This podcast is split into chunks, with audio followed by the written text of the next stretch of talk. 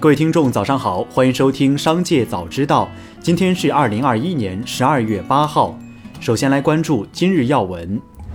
近日，国家邮政局会同顺丰、中通、申通、韵达、圆通、极兔六家企业举办座谈会。顺丰董事长王卫称，压低价格拓展业务不符合企业长远利益，也不符合行业高质量发展要求。未来重点要挤水分，因为过去快递、快运等各个部门追求规模和速度增长，各自为政，没有实现资源协同共享。此外，王卫还表示。要把相关的利润来源回归到共同富裕，不断提高快递小哥薪酬，加大社保投入，增加培训机会，拓宽晋升空间。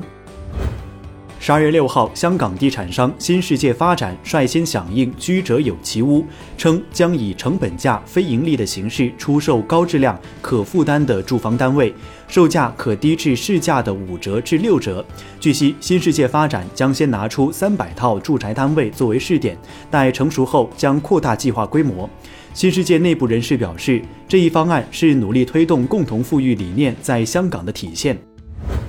再来关注企业动态。据卖卖网友爆料，网传快手裁员百分之三十，国际业务裁员百分之三十已经开始。据说快手这次裁员是减少薪资水平较高的员工，大量裁员为一百万元以上的员工。裁员中甚至有被裁后回来找直属领导对骂甚至打架的。在快手裁员百分之三十的消息爆出来之前，微博网友也在爆料称，快手十二月将会开始劝退低绩效员工。上海市市场监管局官网信息显示，因存在向商户加价多收电费的电力价格违法行为，SOHO 中国旗下物业子公司北京 SOHO 物业管理有限公司的上海七个物业项目因加价收电费被处以警告，并合计罚款八千六百六十四万元。七号，媒体报道称。世纪佳缘销售可随意查看会员私密信息。七号下午，世纪佳缘官方微博发布致歉声明，称实际工作中出现了滥用职权、查阅用户信息的严重违规行为。目前，公司已经在后台开始去除此功能，正在进行整改。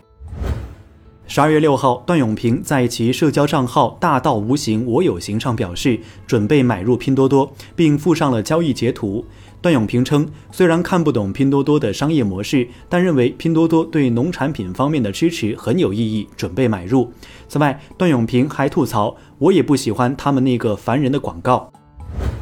十二月七号，盒马昵称改不回来了，冲上热搜。此前因双十二活动，盒马微博改名“和和马马”，如今 ID 被抢注，改不回来了。网友评论称：“一波好营销。”有消息称，B 站正筹备在直播间上线小黄车功能，让用户能够边看直播边下单购物。灰度测试会在近期进行，用户最快一周内即可体验该功能。长期从事中国经济史研究的赵德新，一九九八年退休后笔耕不辍，二零一八年荣获第二届荆楚社科名家荣誉称号。此前，他对中国知网擅自收录他一百多篇论文打起了官司，累计获赔七十多万元。他表示，把我一百多篇文章收录到数据库，不仅不告诉我，读者包括我自己下载还要付费，我本人却从未拿到过一分钱稿费。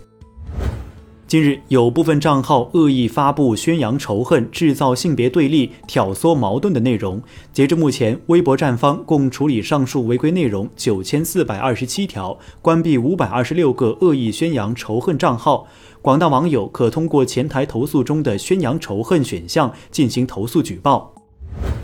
再来关注产业新闻。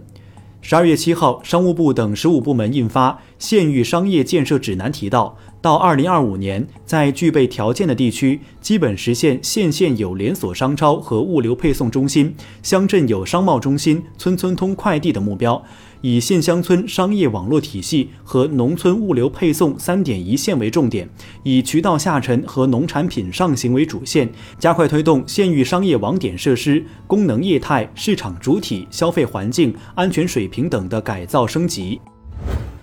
人民银行决定自十二月七号起下调支农支小再贷款利率零点二五个百分点。下调后，三个月、六个月、一年期再贷款利率分别为百分之一点七、百分之一点九、百分之二。继六号晚超预期降准之后，央行再度降息，这一利好究竟有多大？分析人士认为，对于市场而言，流动性无疑会得到较大助力，但关键还得看后续中期贷款便利是否降息。十二月二十号，贷款市场报价利率是否下调？今年十月和十一月，渤海银行南京分行和浦发银行南通分行分别与企业客户因存单质押银行承兑汇票业务发生纠纷，并分别向公安机关报案，涉及金额超过三十亿元。对此，银保监会表示，正在抓紧进行违规事实认定和证据固化等工作。同时，监管部门将会同相关部门共同加大对金融行业违法违规问题打击与纠正力度，维护好金融秩序，守好老百姓的钱袋子。最后，再把目光转向海外。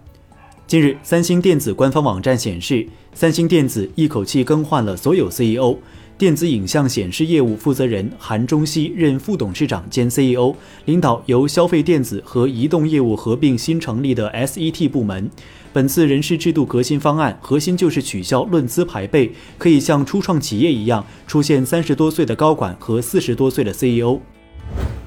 日本的加密货币兑换平台将在本周内成立元宇宙的业界团体，相关团体将与金融厅等行政机关相互配合，启动市场构建，力争使日本成为元宇宙发达国家。将成立业界团体，名称为一般社团法人日本元宇宙协会。美国 CNBC 报道，微软打算将其 Office 产品月度订阅价格提高百分之二十。据报道，此次提价是微软在二零二二年推出的 Office 新商务体验的一部分，涨价将于七月生效。以上就是本期《商界早知道》全部内容，感谢收听，下次再见。